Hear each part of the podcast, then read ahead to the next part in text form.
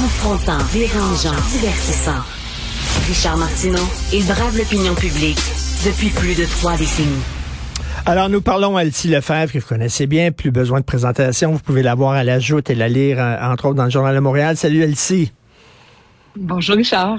Eh, écoute, euh, aujourd'hui dans ta chronique, tu poses une question que tout le monde se pose. Est-ce que on se fait enfirouaper par les grands épiciers, les épiceries de grande surface? Parce qu'on a vu euh, Michel Gérard cette semaine dans sa, son excellente chronique du Journal de Montréal euh, disait que on se fait, excusez-moi, mais on se fait fourrer par les stations d'essence, hein, les grandes essenceries qui s'en mettent plein les poches. Est-ce que c'est la même chose pour les grandes surfaces, les GA, puis les métros, puis les Loblas de ce monde? Ben, la question est tellement sérieuse que la Chambre des communes, sous l'initiative du NPD, ont lancé deux enquêtes. Donc, une enquête d'une commission du Parlement, donc de la Chambre des communes, au siège des élus, puis ont envoyé un autre mandat au Bureau de la concurrence du Canada pour examiner euh, l'augmentation des prix. Parce que cette semaine aussi, il y a eu euh, un, un, rapport qui montre que, bon, ça va coûter 1000 dollars de plus d'épicerie pour une famille de quatre. Donc, ça, c'est une hausse d'environ 25% du panier d'épicerie en trois ans. Donc là, je veux bien la guerre en Ukraine, euh, ben euh, puis tout ce qu'on peut dire d'inflation, etc. Mais à un moment donné, il y a quelque chose quelque part qui marche pas trop rond. Puis pour que tous les partis, donc les conservateurs, le NPD, le Bloc, les libéraux euh, acquiescent à cette commission, ben moi je pense qu'il y a un fondement là-dedans réel. Et là, ben c'est comme est-ce qu'ils vont trouver ben je veux dire la réponse à cette question-là, c'est ça ultimement l'enjeu. Mais là, je lisais un peu là-dessus et tout ça. Puis bon, les grands épiciers, parce que tu sais, il faut savoir qu'au Canada, dans le fond, on a un oligopole. Un oligopole, c'est que tu as comme peu d'entreprises hmm. qui, euh, ben, tu sais, qui ont, qui ont accès au marché pour une grande somme de consommateurs. Donc, ça devient vraiment difficile pour des entreprises de, de s'insérer dans le marché. Là, l'oligopole, ben, c'est sûr qu'il peut fonctionner euh, avec les règles de droit, mais des fois, il peut y avoir certaines ententes là, entre, euh, entre les épiciers. Donc, moi, j'en suis pas là pour ce qui est des épiciers, mais je me demande euh, ben, comment? Euh, ils ont fait des profits records. Donc, euh, qui ouvre les livres et qui nous explique. Là, et puis, écoute, on a peut-être des raisons d'être paranoïaque. Souviens-toi du cartel du pain. Qui, qui aurait dit qu'il y avait vraiment un cartel du pain? Ben, ça s'est avéré, là. Ça a été prouvé. Il y a des gens qui se sont mis ensemble pour fixer le prix du pain. Alors, pourquoi ils feraient pas ça pour le prix d'autres produits alimentaires, là? Ben c'est ça. Et là, c'est là où j'ai hâte de voir euh, les limites où, où vont aller ces deux enquêtes, parce que là, on s'occupe des prix à l'épicerie, donc on parle des épiciers. Les épiciers disent non, non, non, nous on fait à peine une marge de 3% c'est pas nous. Puis bon, ok, c'est pas eux qui ouvrent les livres. Mais en contrepartie, comme tu dis, avec le pain, euh, il y a, ben, en fait, c'est, il y a pas, ça a été démontré, mais il n'y a pas encore les accusations formelles, donc c'est encore en suspens. Mais je me suis tournée du côté de la France. En France, ils ont mis en place leur propre autorité là, de, de, la concurrence, puis ils ont mis en place un programme qui s'appelle le programme de la clémence. ça, ça fait en sorte que si tu es dans un cartel, c'est des cartels sectoriels. Donc là, c'est pas comme les grandes chaînes, mais c'est comme en dessous, donc par sous-secteur d'activité. Puis eux, ils ont réussi à démanteler des réels cartels. Donc la manière que ça fonctionne, c'est si tu es dans le cartel, ben tu peux avoir l'immunité si tu viens t'asseoir à table et tu dévoiles le fonctionnement, tu mets hmm. sur table les preuves et tout ça. Donc, ils ont démantelé un cartel euh, où les entreprises ont été obligées de débourser un milliard ça, c'est pour euh, les produits euh, d'entretien puis les produits de beauté. Donc ça, ça inclut des entreprises comme L'Oréal, hmm. euh, comme Unilever, comme Colgate. Ah, Ces entreprises-là sont ici au Canada aussi. Là. Donc si ça a été démontré hors de hors de tout doute en France qu'il y avait un cartel, ben c'est certain en tout cas pas certain, mais disons qu'on peut se, se dire ben que ça se peut que ça soit ici au Canada. Ben, si tu le dis, là, ils ont fait des profits records. je comprends peut-être que bon, la pénurie de main d'œuvre, la guerre en Ukraine, etc. Tout le monde doit serrer la ceinture, mais là, il y, en a qui se serrent pas la ceinture, au contraire, là, qui se la slack la ceinture parce qu'ils font des profits records. Là, tu dis, écoute, là, ça n'a pas de sens. Puis, puis tu sais, en France, là, il y, a le, y a le cartel pour euh, les, les, produits, euh, les produits d'entretien, mais ils ont découvert un cartel, imagine-toi, pour les conserves, les légumes en conserve. Ben voyons. Ça a l'air ridicule dit de même, mais c'est des milliards. Imagine-toi le nombre de cannes de conserve qu'il y a en France ou au Canada ou ailleurs. Ensuite de ça, ils ont découvert un cartel euh, de la lessive. Donc, la lessive, c'est un bien de consommation que tous les ménages consomment. Donc, ça fait une partie importante quand même du panier d'épicerie. Donc, de la lessive. Ils ont découvert un cartel pour le jambon et les charcuteries. Ça, je trouve ça épouvantable. Donc, les, les, les grandes entreprises s'entendaient pour baisser le prix d'achat chez les agriculteurs, donc euh, chez ceux qui bon euh, élèvent les, les, les porcs. Puis en contrepartie, ils s'entendaient pour vendre plus cher les produits sur les rayons des épiceries. Donc, c'est scandaleux. Ensuite de ça, mais en France, on, ils ont vraiment poussé ça plus loin. Donc, ils ont réussi à découvrir des cartels euh, pour les électroménagers, euh, pour euh, la tapisserie, pour le revêtement de plancher. En tout cas, dans un paquet de secteurs. Hmm. Puis je me dis qu'au Canada, sérieusement, là, on est en culotte courte. Puis moi, je pense que c'est bon, les deux enquêtes. Mais on devrait aller une coche plus loin. Ben puis je pense qu'il y a une grande enquête publique, à la fois sur les épiceries, là, puis comment ça marche, mais ensuite sous les sous-cartels. Puis juste en finissant, dans, je lisais, je lisais, je lisais, puis dans les années 50-70, ils ont découvert des cartels et là, ça touchait les molécules, donc les acides aminés, les vitamines A, les vitamines ben, D. Ça, c'est vraiment loin, loin, loin de nous, sauf que c'est dans la chaîne alimentaire. Et donc, ils fixent des prix, mais tu sais, il s'agit d'augmenter de, 1 cent, 2 cents, 10 cents, 15 cents, mais sur le, la quantité que ces euh, cartels-là vendent, ça a un impact immense à l'échelle planétaire. C'est ça qui est complètement débile. Bref, il y a vraiment quelque chose, je trouve que c'est un dossier super intéressant.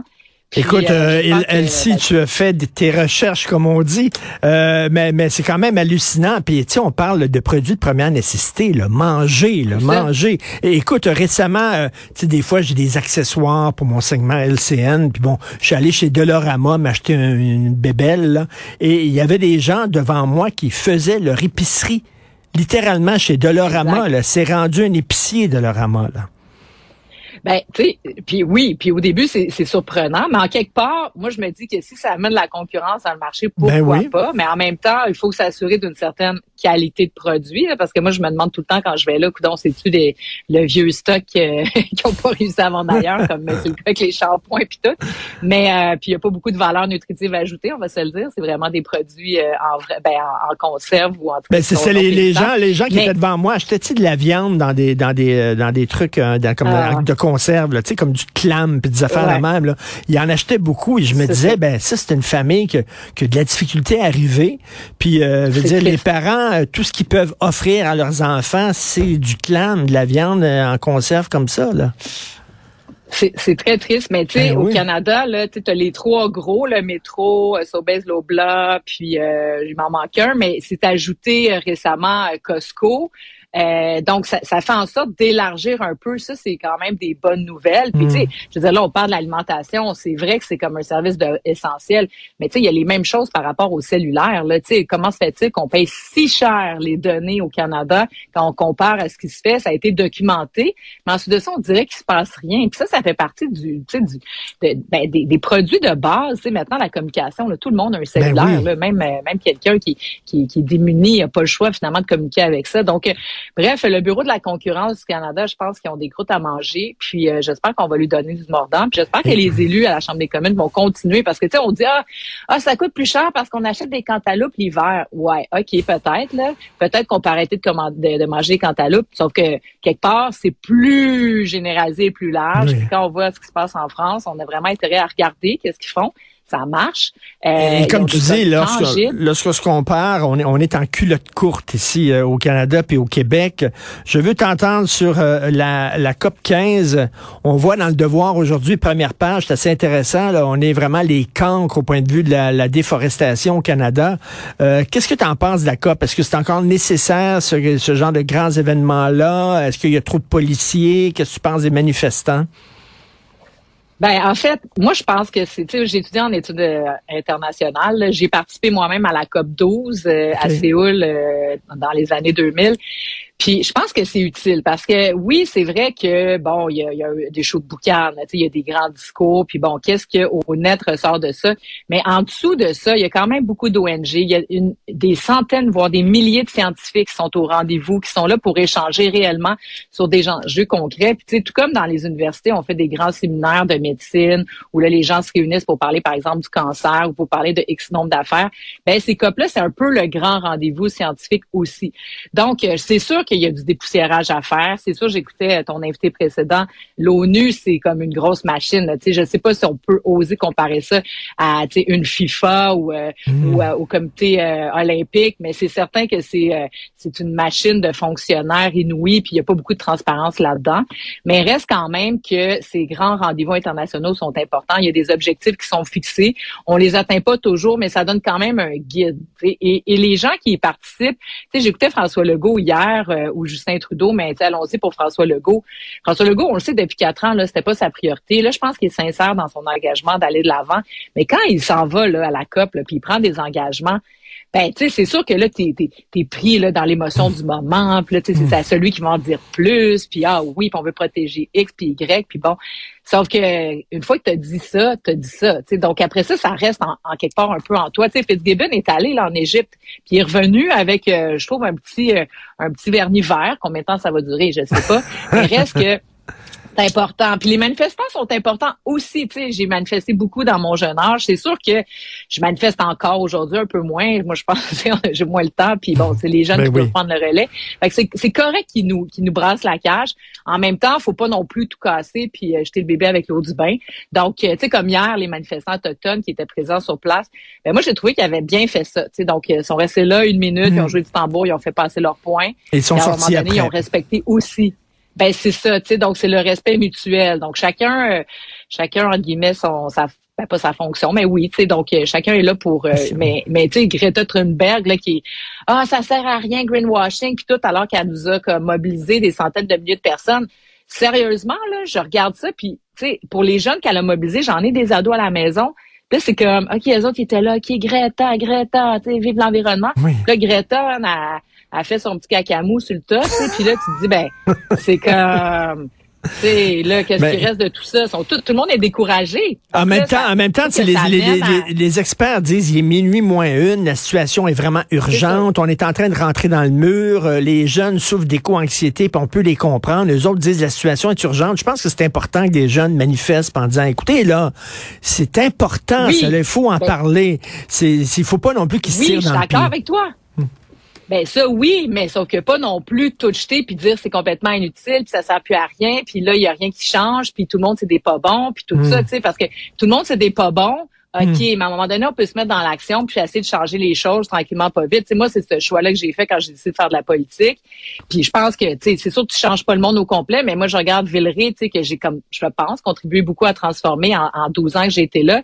Puis ce quartier-là, tu sais, on l'a comme transformé de A à Z. C'est un quartier, les rues barricadées, c'était épouvantable. Puis là, ben, tu sais, à force de planter des arbres, une piste cyclable, une ruelle hmm. verte, tu sais, du compost, hmm. tu sais, le quartier est devenu quelque chose. Donc, c'est possible de changer les choses. Moi, je préfère ces plus positifs où est-ce qu'on ajoute des pierres à l'édifice plutôt que, de, de, de, donner un coup de pied dans le jeu de cartes? Mais bon, mais bon, euh, c'est correct aussi. Ça nous force à se questionner puis à se remettre en question. Tout à fait. Je pense. Merci, euh, Elsie. Mais en tout cas, j'aurais appris qu'il y a eu un cartel pour fixer le prix des molécules. C'est quand même hallucinant. Ouais, non, Merci. Tu nous apprends toujours plein de choses, Elsie Lefebvre. Merci. Bonne semaine. Salut.